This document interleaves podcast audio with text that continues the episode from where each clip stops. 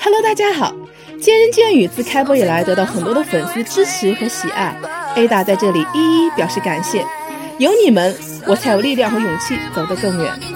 我希望有更多的听众朋友参与我们的节目录制，现征集节目嘉宾。有在北京的朋友可以报名参加我们节目的录制哦。想和你们喜欢的教练和嘉宾面对面的沟通交流吗？希望更多了解哪方面的知识呢？想免费体验哪些运动课程呢？欢迎大家加我们的节目公众号“见人见语”和我们联系报名，欢迎你们的加入，我们不见不散哦。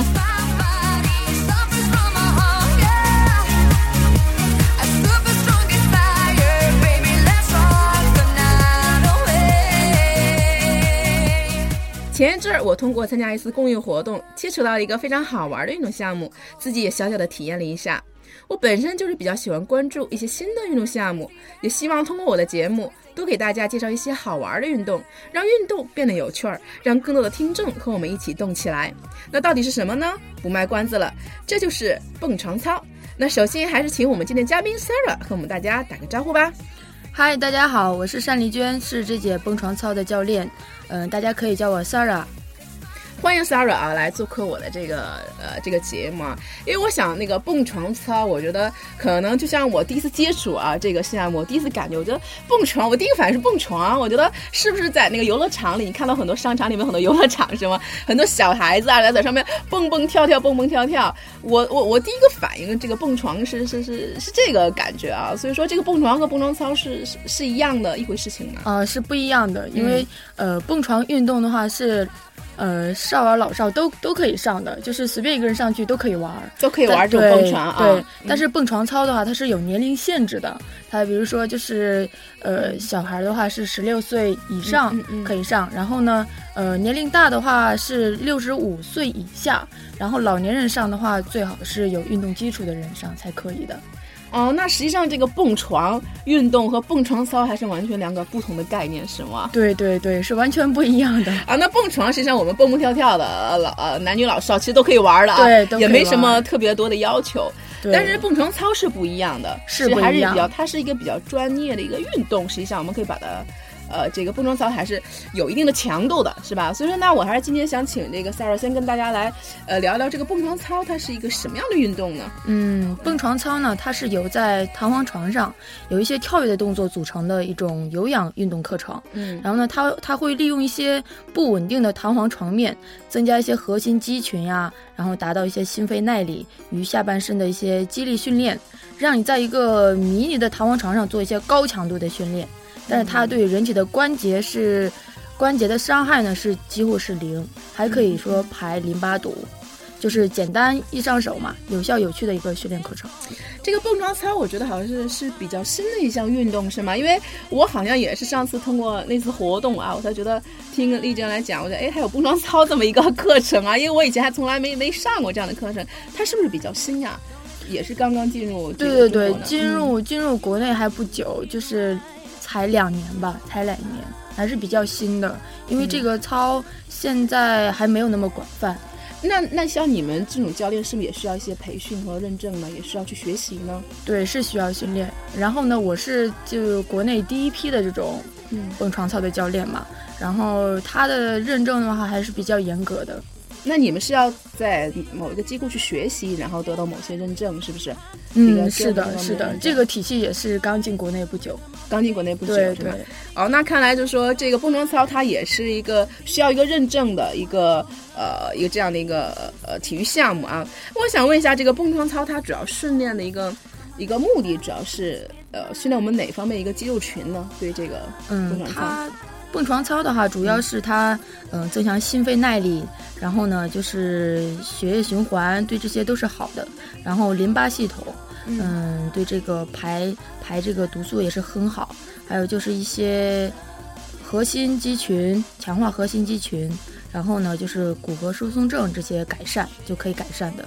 然后还有一些平时用不到的肌肉可以放松。这个我就想问一下啊，就是因为那天我也是参加这个活动嘛，是我第一次上那个蹦床。其实那蹦床，我看到当时呃就是一个小圆的一个小小蹦床啊，也不大，然后也比较矮，其实非常矮的，离地面啊，看着我觉得好像很 很安全，其实看着很安全，但是我觉得。感觉很很 easy 了，然后我就很有信心的蹦上去，因为当时丽娟也叫我说去尝试一下这个这个运动。但是当我站到蹦床，跟着丽娟和节奏开始跳起来的时候，我觉得可能跟我想象中的完全不是那么一回事儿。这是我第一次上蹦床，因为我觉得我没有盯，我们没有办法盯着呃丽娟去去去跟着她跟着她的一些呃口号去做一些动作，因为我觉得我所有的精力都在我的脚下。因为当我蹦起来的时候，我觉得好像因为蹦床是有弹性的。啊，是不是？对对，所以说我就特别不稳，我觉得我要马上总是要跌下来的感觉，怎么会这样？我觉得，因为他的床面是不稳定嘛，所以说每个第一次他接触这个蹦床操的时候，他肯定会觉得第一反应就是我会不会摔下来，然后还有就是他上课的时候可能会一直在看脚下，因为他。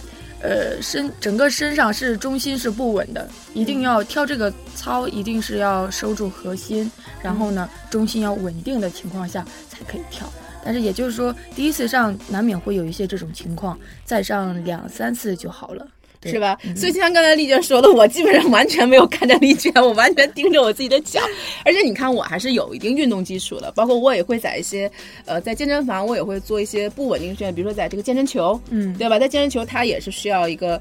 包括那个波速球，对它也是不稳定的一个技妙，所以说我觉得当时我上去的时候自己还挺有信心的。但是实际上，而且它那个节奏其实还蛮快的，因为那天我们的节奏包括有一些，而且当时那个教练跟我说要用脚脚跟是吧？他说用力，脚后跟往下踩的啊，要脚后跟用力往下踩。对对，因为当时我第一次上，我觉得应该是整个脚掌啊。对，但是他为什么要用脚跟？一定要用脚跟往下踩？呃，他是这样，因为用脚尖的话用。一般人第一次蹦垫脚都会对用垫脚掌，对对对。他因为是每个人的习惯嘛，就垫脚。他垫脚的话就觉得好像是稳一样，其实那样的话会小腿会发麻，而且整个就是动作是不正确的。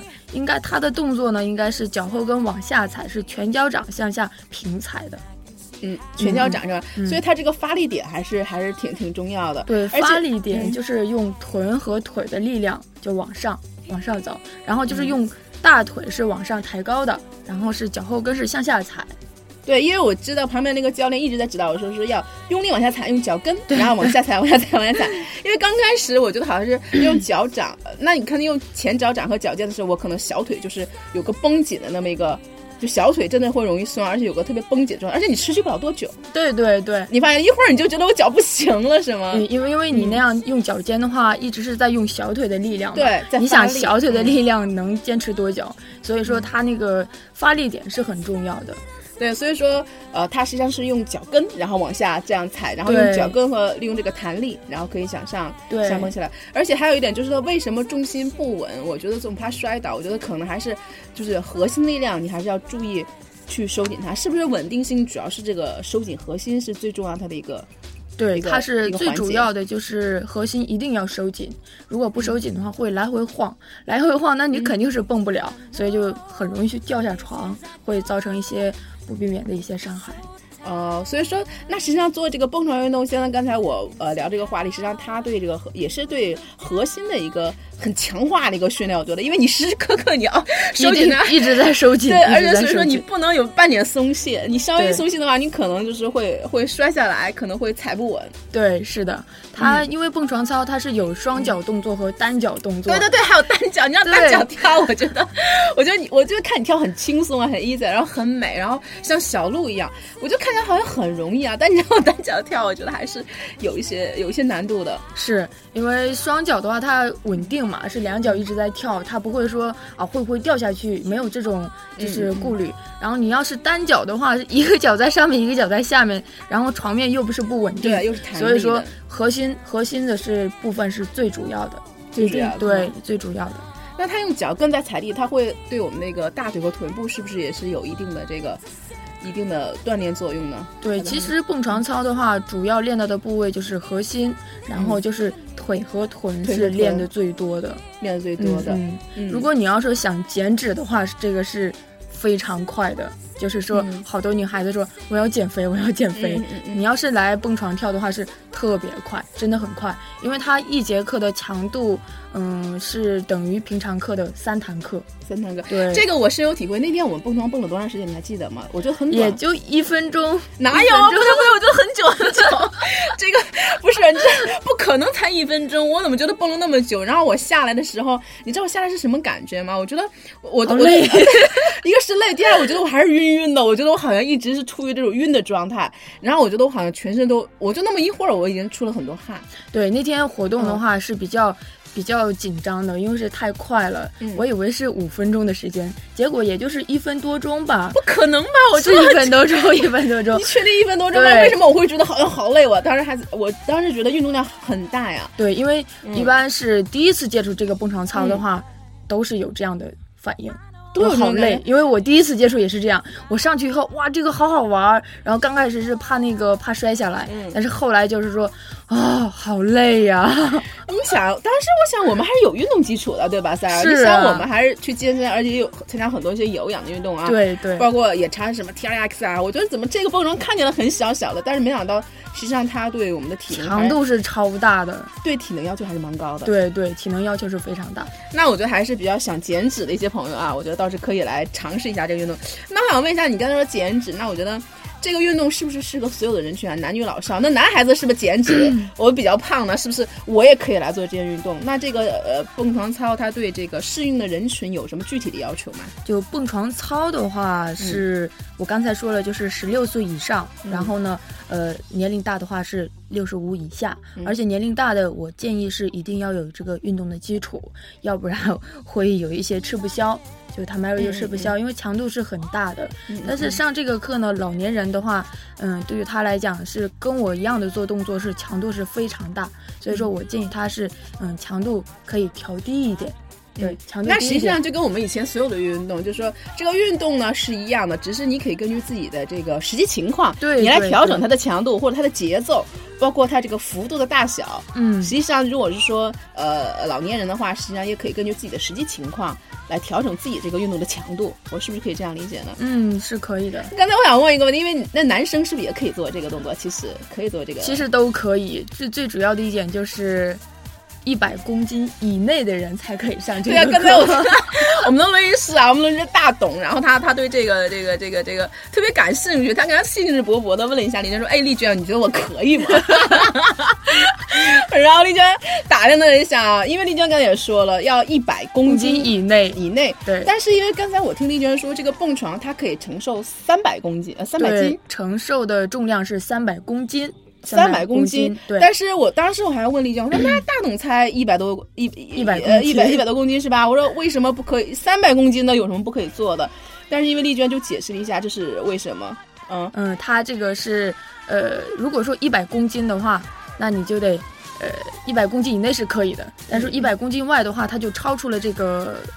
就是这个重量，因为它蹦床整个嗯。受重的这个承受力是三百公斤，嗯。然后呢，每个人就上跳下跳，这个总共力度呢是在三倍嘛，啊，是一把自体重体重重的三倍。所以说，你要是超过一百公斤以后，那自然就超过了这个三百公斤蹦床的这个承受力。承受力对，哦，那所以我就说，呃，我才听明白，就是说，实际上因为蹦床在要在这个上面要不断有个跳跃，对对和对这个蹦床是有个冲击力的。是然后实际上就是当这个跳跃起来再落下的时候，这个冲击力实际上要是自身重量的三倍对的，啊。所以说为什么说虽然三百个，所以大董 大董还要再减减肥，你知道吗？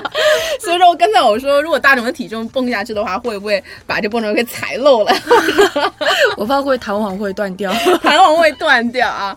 所以实际上就是对于普通人来说，因为大董又高又壮啊，因为他是东北人，所以说只要在一百公斤体重范围之内的。所以说想要减脂的朋友们，刚才我觉得听丽娟也说了啊，呃，不管是男生还是女生，我觉得倒是可以蹦床作为你们你们多了一个选择。对啊，它的强度很大。那我想问一下，一般像我们这个蹦床操啊，它的这个训练的这个时间和强度，呃，大概是一个什么样的一个一个状况？像我们一节课会有什么样的一个？嗯，它这个时间的话，嗯一般来讲是六十分钟的课程，也就是一个小时的课程。嗯但是它一个小时的课程呢，它消耗的卡路里是九百卡，哇，九百对，因为我，刚才说了，嗯。它一堂课是抵一般的这种三堂课程，它的强度是很大的呃，强度对还是很大，对对。是吗？但是如果说呃，就年龄稍微大一点的，嗯。或者说初级一点的这种学员过来上，也就是说没有完全运动基础的人过来嗯。上课的话呢，我希望他是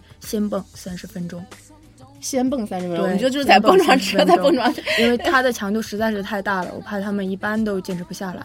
因为我自己代课也有两年多三年了，嗯嗯嗯，他蹦床操，我好多好多好多人就是上了一首音乐，他就开始岔气了，跳不动了，好累好累，他就走了。然后 我就建议他，你还是先跳三十分钟。如果你要是坚持完三十分钟以后，那你下一节课再加一首音乐，一首音乐是五分钟嘛？嗯，嗯对嗯，这样的话他可能会会慢慢就达到六十分钟了。天呐，我真的要挑战一下你的一堂课，因为上次这个这个真的我有亲身体会，所以说我觉得这个我相信丽娟说的，它的强度还是蛮大的。而且因为那天我的体验只是一个小活动里面一个体验，所以说嗯我可能还没有完全按照这个标准啊，包括音乐，包括强度，可能我还没有完全特别严格的去像上课一样啊，嗯去去去做这个碰撞。实际上我是一个娱乐的心态，我觉得哎，我尝试一下。那如果说我们像上一堂课的话，我天呐，我我可能不知道，对我来说可能会有些挑战，啊、嗯可能对一定会有些挑战，直接、直接上一节课的话，确实有一些挑战，这是是真的。嗯是吧？那下次我真的也是要要要去体验一下，就真正的体验一堂。就是这个蹦床课的一个课程啊，所以说那这个就是想想去呃体验这个蹦床操的朋友，可能也要根据呃丽丽珍啊刚才给我们的这个建议啊，大家还是呃量力而行。但是我觉得最好还是坚持嘛，是不是？既然我们走到这个教室来，我还是希望大家能够可以通过调整强度的方法，或者哪怕中间是不是可以休息一下，你在跟不上的时候，然后可以再继续，是不是也是可以的呢？嗯，也就是看自身的这种条件吧。嗯如果你说实在是不行了，那我也不能说勉强让他啊，你继续蹦，你继续蹦，那也不行。所以晕晕倒了，对，晕倒了怎么办？嗯 嗯嗯他就是他一下子就岔气了，以后很难，好多人的岔气了以后他是出不去的，他这个气是出不去的。对对，他很难，对很难再出去。对嗯对对，所以说，在这个课程中，呼吸调整也是很重要的。哦，他的呼吸也是很重要的。对我我跳的时候，反正我倒是没有。更多的注意呼吸啊，反正我嗯只是觉得我上气儿不接下气儿，但是反正就是乱呼吸，没有注意到这一块儿。对，因为、呃，你体验的时间比较短嘛。嗯对对如果你要是一首音乐、整个结束以后，你就会觉得。啊、这才是热身呢，然后你就会觉得，哎呀，我的呼吸有点上气接不下下气来。对对这个呼吸是一定要调整好的，就一直在嗯鼻吸口吐，慢慢呼吸，然后这样，无论你下面的脚下速度有多快，嗯嗯你的呼吸一直这么调整是没有问题的。哦，那实际上这个蹦床舱呢，刚才就是说它的呼吸也是很重要的啊。嗯除了我的这个呃核心收紧，然后其实我的呼吸也要配合我的这个强度，否则会很容易出现岔气儿，是吗？对对，那天我都没岔气儿，倒还好，因为特别容易岔气，这个课程很容易岔气，特别是第一次上课的人，对他因为找不着这个感觉，然后呢，他本身就是有点乱。对比较乱，然后呢上上面又有一点紧张，他又怕那个摔下来，摔下来然后他就根本就顾不上什么呼吸呀、我管他什么呼吸，肯定顾不上这个。我说我完全没注意，我我只关注我的脚下。那、那天可能时间比较短，就是可能就是时间短，时间短还没有体验到一个一堂课的那种感觉。呃，对心肺和这种功能的要求，实际上像你刚才说，是因为它对心肺要求也比较高，呃，所以说它比其他的有氧运动区别，像你说的，就是它会它的消耗的卡路里和它强度，肯定要决定比它其他有氧的一些运动要要要更剧烈一些。对对对，嗯，它这个强度是非常大的。我刚才已经重复在说，我说一堂课是抵三堂课的，嗯然后它的强度，你想一节课一小时的课程能消耗九百卡，是对，其实我多么大的们一般的。跳舞，因为我就一般跳舞单车，单车可能稍微高一些，像跳舞一般的有氧可能就是三百卡左右。对其实跳个舞也就是这个样子。单车你要根据你的强度，可能会有时候达到四五百卡、五六百卡，对根据你的强度来调整。是单车已经是在有氧当中算强度比较高的了，嗯包括一些打拳。是的啊、康柏的这些可能会高一些，那可能蹦床它因为可能有这个，因为它的不不稳定平面和它的这个状态，所以说让它这个有更高的一个一个强度。对，其实它跟其他有氧的区别就是在于一个。嗯然后主要就是能保护你的膝关节跟踝关节，而且就是呃轻微的这种膝关节损伤的人都可以上这个课。哎，我觉得这个是它一个比较独特的地方、对，稍微呃，除非是那种特别非常不稳定的膝关节跟踝关节的人不能上以外，其他人都可以上的。所以说这个嗯，好多人。运动完以后，无论是运动之后还是之前，他可能会膝盖有点不舒服，还是说损伤比较嗯稍微轻微的这种人，都可以上这个蹦床课的。因为它是有保护作用嘛。啊，那这个我觉得还是它区别于其他所有的有氧课程。因为一般来讲，有氧不管是跳操，嗯，还是一些呃其他运动，多多少少对膝盖还是有一定的一个冲击力的。对啊，但是蹦床因为的确它弹簧，我觉得还挺舒服的，而且好像膝盖一直处于一个半弯的一个对半弯微微曲的一个一个状态，而且可能因为下冲的幅度，它的弹簧有一定的弹性，对，所以它不会很直不愣登的啪扯下去，然后对膝盖有很大的冲击力。对，所以说我我蹦两下，我就觉得挺舒服的，因为它是一个弹弹跳力。对对，所以说那这个对可能对我们这个膝盖有问题的朋友是一个福音了啊。嗯，我觉得是可以上的，可以上，对膝盖是有一个呃不会有一些损伤。对，像这种运动，我知道我知道对膝盖完全不有损伤的，还有一个就是游泳。以前以前我做过这个这个节目，觉得对游泳它在水中啊，对膝盖也是基本上不会有什么任何伤害的，几乎是零，几乎是零。对，所以说那是在水里。那现在我们在陆地上啊，我们也多了一个这个一个选择啊。那实际上蹦床这项运动，它对我们的膝盖不会有任何的一个呃一一个伤害。对的，是几乎伤害是几乎是零的，伤害其实几乎是零的。刚才我还比较感兴趣，为什么你刚才说它对有个淋巴排毒？它为什么它它为什么会对淋巴有排毒有这个功能在里面呢？嗯，它是因为是呃这个的话，蹦床操它本身就是我刚才说用脚后跟往下踩，脚后跟往下踩，因为它淋巴毒是从脚底往上。就传过来的嘛，所以说你要是因为蹦床一小时之内，他一直是在用脚在踩，用脚在踩，嗯嗯嗯，而不是说用脚尖。那我们可能也会强调的啊，我们可能也会用到脚尖，但是我们蹦床操强调的就是脚后跟跟脚尖同时往下落，最好是全脚掌往下踩，往下踩。这样的课程，这种的操课呢，是一般是没有的。它几乎是所有的操课可能会脚尖用的比较多，脚尖他不可能说，哎，脚后跟踩，脚后跟踩，脚后踩都对不起膝盖的这个呃 冲击力太大了，然后对膝盖伤害很大的。如果你在硬地，你想在硬地你拼命用脚踩的话，你对膝盖伤害力是最大的。是，所以说它是淋巴。排淋巴毒就是因为从脚后跟脚底往上传，所以这样是能排出一些这些毒素。啊，那也是因为蹦床在这个特殊的这个器具啊，特殊的这个仪器，这个这个小小的蹦床还有这样的一个一个比较好的功效啊。对，人家称为这个蹦床操是世界上唯一抗癌的运动，所以好多人一听这个啊，我也得来蹦啊。哦，真的，因为它可以淋巴排毒嘛啊。对，那这个也是蹦床它的一个非常独特的啊，我觉得是它一个唯一。就是比较独特的，是，然后一个它的优势，可能也是其他运动所没有的。嗯啊，我觉得这个还是比较有意思的，而且是大家可以可以多多多多过来体验一下，可以体验一下啊。那我想问一下，这个我们在这个蹦床当中啊，它又好玩，然后又可以减脂瘦身，然后啊，它可以淋巴排毒，是吧？啊，又可以保护我们的膝关节，是啊。那实际上在做这个蹦床的时候，我们。比如说，我们体验这个蹦床操，在上这样的课的时候，要注意哪些问题？上上这个课注意的问题呢，那就是很细节了。就是说，第一个就是鞋，就他不能穿，就好多人喜欢穿一些增高的那种运动鞋。啊。有。对，女孩子啊，很 美美的，因为他就觉得啊，好又显得身材好，然后又显得腿长，对对对，但这种的是不能上的，因为它呃底厚，然后呢，它这个排这个淋巴的话有点不太好，而且它那个。嗯，那个鞋增高鞋的话是不平衡的嘛，啊，会容易，我觉得更容易崴脚，会容易崴脚啊，这种问题会容易出现。还有就是这种气垫鞋也不能，也不可以，也不行吗？为什么？也不可以。嗯，呃。它最好是因为气垫鞋本身就有一点弹性，对呀，因为我觉得很舒服啊。我们跑步什么的，我觉得不建议是初级人去穿这个。如果说你要是有一定的基础以后，你穿还是可以的。但是说我我还是不建议穿这个，嗯，因为这样的话对一些嗯脚后跟往下踩，它踩踩踩，它本身就动作不标准，嗯，然后在气垫鞋弹上去怎么办？就建议的就是底儿薄一点的那种。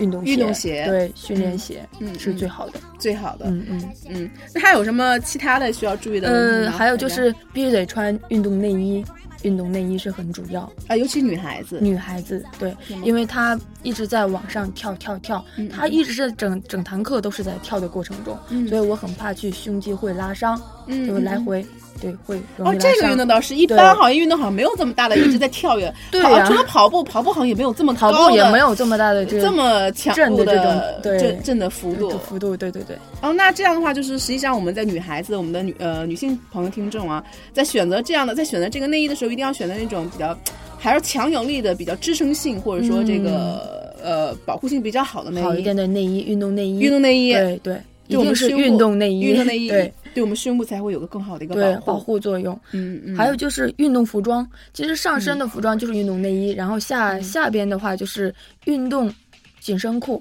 嗯或者是运动短裤，我倒是不建议穿运动长裤，因为我们那个蹦床是下面是有那个弹簧的嘛，嗯我怕那个长裤会夹到那个弹簧啊，那个缝隙里面是吗？所以比较危险。嗯，哦，那我觉得这也是，我觉得别 紧身裤会裤刮刮刮到哪儿，对反而会有一些可能会会摔倒，可能会有这种情况。对所以说呢，丽娟给我们建议，从服装上啊，从鞋子上，包括运动内衣上，还有我们的这个下半身的服装选择上，最好是还是有一定说法的啊，有有一定讲究的，也保护我们避免在这项运动中受到一些伤害。嗯嗯嗯嗯，是不是的。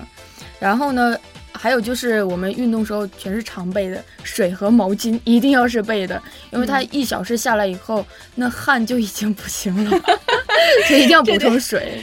对对对好多人他们下了课以后，哇，教练，我瘦了两斤。一堂课就瘦了两斤，我说你的下的水分实在是排的水分实在是太多了，你一定要去补充点水。补充点水、嗯啊，所以说这个水和毛巾啊，也是我们这个必备的。啊，所以说，而且在运动过程中，我们是否补水的时候也是要小口的，一次也不能喝太多，是是的，不是是的，是的因为。而且因为喝太多，这蹦这么蹦，是不是胃里也不舒服啊？咕噜咕噜的，对你喝多了不行呀，一定要去稍微的嗯喝一点点就可以了。就小口的，跟我们平时运动是一样的，一定要小口的，对然后分次的，，对，然后这样去补水，是。呃，比较好。嗯嗯。还有什么其他要注意的问题吗？嗯，其他注意的问题就没有了。我刚才也讲了，也是体重的问题。啊，体重问题，对对对包括还有就是可能大家还是要根据，呃，丽娟也在前面提到过，呃，根据自己的实际情况吧，是就是这种强度在这这上面，你也不用非常的一定要。呃，持有那种什么坚持到底 是吧？那种你要真的不行，你也别太勉强，万一你晕倒了，或者说你真的是 一一堂课下来，然后你倒在地上是吧？其实也没必要。对，还有这量力而行个课程，对对对对。然后就有一些就初期怀孕或者是说后期怀孕的孕妇都不可以上这个课。嗯嗯，还有一些就严重恐高症的人也不可以上。然后你你要是想试一下有没有恐高症，你就上那个蹦床，就稍微的蹦一下，看看有没有那个恐高的现象。没有，那蹦床其实很矮的，但是但是有有严重恐高症的人是不可以上的，他估计觉得很高，他也会觉得很高的。哦，是吧？因为蹦起来可能有这个弹跳力啊，所以这个呃怀孕的一些女性朋友啊，，对，包括可能有点恐高的这个症状的朋友，嗯那嗯实际上啊，包括这个体重过大的一些朋友，对，啊，实际上是还是要注意注意呃、还是不要上这个呃不要上类似这样的一个课。还有就是嗯生完孩子一年之内的一些哺乳期的一些女人、妇女也不可以上的，因为她刚生完一年之内是嗯内脏是很不稳定的。哦，这个这这个我觉得很很重要很重要，因为。嗯恰恰是很多这样的女性朋友，她急于瘦身，尤其刚生完孩子，而且赶紧减肥。对，听我完我的节目，本来还想哇，那我要去尝试一下蹦床，因为它会对可以快速的减脂，然后让我很快的瘦下来。嗯，但是反而就在这个期间的女性朋友，因为她的身体的特殊的改变和特殊原因，改变，嗯，对你还是包括内脏的恢复和修复。对，所以不可以上的，一年之内是不可以一上的，年之内是不可以对对的一年之后是可以的。哇，看来这运动真的好剧烈，听着以后都不敢练了。但是我还我真的很喜欢挑战性的。其实因为这样的话，我还真的有机会我要去体验一下，嗯体验一下这个这个这个，看一堂课下来到底是什么样的一个状况。我 我还是很好奇，我能不能坚持一堂课六十分钟，是吧？嗯，六十分钟的课，六十分钟的课啊，所以说我还要要感受一下这个这个这个呃对不能操的一个课程。然后最后一个就是嗯有着那种非常不稳定的，就是膝关节损伤特别厉害的人，跟就是脚踝非常不稳定的人是不可以上的。会受伤。你想，你的膝关节跟踝关节已经受伤的已经很厉害、很厉害那种。嗯嗯，那你说你要是再上，本身就是床面就是不定稳定，性对不稳定，你再上去嗯，那你那你还怎么跳？也就是说，所以说就是轻微的伤，就轻微伤的人可以上的。嗯嗯嗯但是太严重的还是对不可以上不可以上。嗯嗯，所以这个也是我们大家就是要注意的问题。虽然这个蹦床操它是一个特别好的一个减脂可以有效、快速减脂的一项运动啊。哎，那我想问一下那个丽娟，那比如说我想瘦身减脂，那我我一周上几次这个这个蹦床操比较合适啊？我肯定不能天天上，天天上如果会累死我。其实刚开始的话你一周保持个三次。然后呢，嗯，你要是刚第一次开始接触的话，嗯。你就每次呢，你就坚持个三十分钟，因为一小时你肯定坚持不下来的。确定我坚持不下来？因为不只是你，我第一次接触的时候呢，嗯。我也是这样。因为我去年，因为我以前呢还是运动员，我嗯。那会儿是跑八百米的，然后然后，但是我都觉得跑那个跳了几节几首音乐，也就是三十分钟，嗯我就觉得好累，真的好累，就觉得累的已经不行的那种感觉。嗯然后就慢慢慢慢上。然后我想那会儿刚考完这些认证以后，嗯考完这个蹦床的一个认证以后，我想啊 我怎么代课呀？太累了 一堂课。六十分钟，可能自己我都坚持不下来。对呀、我说三十分钟我都这样了，我说 六分钟我还怎么带呢？后来嗯我就想，哎呀，不带也不行呀，我都考完了，我不带不行。然后我就开始带，慢慢的就觉得两三堂课以后嗯嗯，就好了。呃，适应了这种运动模式，对，适应了就好了。适应以后可能会稍微好一些。嗯嗯那如果比如说像我们，比如说我想减脂瘦身，那我是不是就像你刚才说的，一周上个三次，嗯，然后再配合一些力量型的一个训练，其实对是，这样就完美了。哦完美了。啊，我觉得那真的是一个，我就多了一个非常不错的一个一个一个减脂的一个一个选择，啊，还是很有趣的。嗯。那最后那个丽娟，我想是呃，你给我们这个最后啊，给我们尝试想尝试，嗯比如从来没有尝试过的啊，这个听众，那给大家提一点建议，就是想尝试一下运动的朋友提点建议。呃，给听众的建议就是说，第一就是最好不要光脚丫子上，就不要光脚丫子。我当时挺有挺有那个冲动，穿个袜子，我觉得反正就跟玩儿一样。大家可能听了以后哎呀，这个这个操课蹦床操，它可以排淋巴毒，那我就光脚丫子是不是排的更好一些？然后其实是不行的，就是它因为脚一出汗，床面本来就滑，嗯，然后你滑了以后会容易摔倒，然后呢，你光脚丫子以后，旁边还有弹簧，那你呢嗯踩住那儿以后，那不就受伤了吗？嗯，嗯对，所以这，是很重要的一点。嗯，嗯然后呢，第二就是，呃，听众可能听了以后，好多人会在从网上买一些小蹦床，然后在家里想跳。嗯对但是我的建议就是说，一定要找一个通过训练的教练去指导他们，因为如果要是没有通过的教练，或者说你自己跳的话，因为你自己根本就不知道你的强度是不是适合你，嗯到底是不是符合你的这个自身的条件嘛。嗯嗯嗯，还有没有受过训练的这种教练呢？他可能在网上看了以后，看别人跳了以后，他就觉得，哎，这有什么的？那因为动作简单，因为动作太很简简单了，没有什么必要简单。但是嗯往往这种越简单的课程是越有这种这种理论是越深的。嗯嗯嗯，所以说，呃，还是建议去找一个比较呃受过训练的教练去指导他们。然后呢，也是一样，就是第一次上课，我还是建议会先上三十分钟，这是最主要的。嗯，因为丽姐一直在强调，对，因为我是大是是我自家给大身的感觉，自身的感受觉。了，自身体验。嗯嗯嗯。那我觉得丽娟还是很很细心啊，我觉得她给我们呃听众朋友提的建议，因为刚才她说的第二点我还真没想到啊，可能很多朋友会去搜网上是不是也会有这方面的一些视频呢？包括一些呃也一些卖这些小蹦床的，应该也有。对，啊有的但但是但是那个床是好多好多种，嗯嗯嗯，你就买个适合自己的就行。对，所以说在这种运动下，大家看起来啊，不要被它表面现象所迷惑啊。嗯我们还是丽娟，其实在提醒我们，看起来很简单，而且它动作也很简单，嗯啊，动作也很简单，无非是单脚、双脚蹦蹦跳跳，对，随便跳就可以、呃随便跳跳就可以了。那实际上它的所有每一个动作环节，实际上都是经过精心设计的，是有一套团队和体系在后面来支撑这项运动的。嗯所以它并不是我们看起来那么简单，觉得好像自己照着那个那个蹦一蹦跳的就可以了。是的，实际上不是这样的，嗯嗯呃，所以说我们要是想真的想体验一下，最好上一些呃有专业的这个指导的教练那些，不管是这个会所呀，还是健身房，嗯那还是最好有专业的人士和教练指导我们进行下，这样的话可能会比较安全一些。是的，嗯，所以今天啊，非常感谢呃丽娟做客我们的节目，和我们介绍了这么好玩的运动。那心动不如行动，大家可以去尝试尝试一下蹦床操啊，不管你们动不动心，那我肯定是动心了啊，也许你会爱上它。那这期节目呢，我们就到此结束，我们下期再见，谢谢大家，谢谢。最后特别恳请各位喜爱我们的战友们，在你们正在收听的博客里面，帮我们点一下订阅或者点赞哦，这对我们有极大的鼓励和支持，也对我们很重要哦。另外，想跟我们一起吐槽、一起笑的朋友们，请添加我们栏目的微信公众号或者是 QQ 群，请搜索“见人见语”。健是健康的健，人是人民的人，健语的健呢是背齿健，我相信你们懂的哦。语是语言的语。我们的几个主播还有每期的嘉宾在这里随时等候你的到来哦。同时，我要特别感谢我的好朋友大董，提供了我们这个录音棚的使用，这里的设备和音质都是一流哦。有需要的朋友们可以直接打电话联系他，他的电话是幺三五二零三四九九幺幺，幺三五二零三四九九幺幺，融合音频音乐制作室。再次感谢大家的收听，我们下期不见不散哦。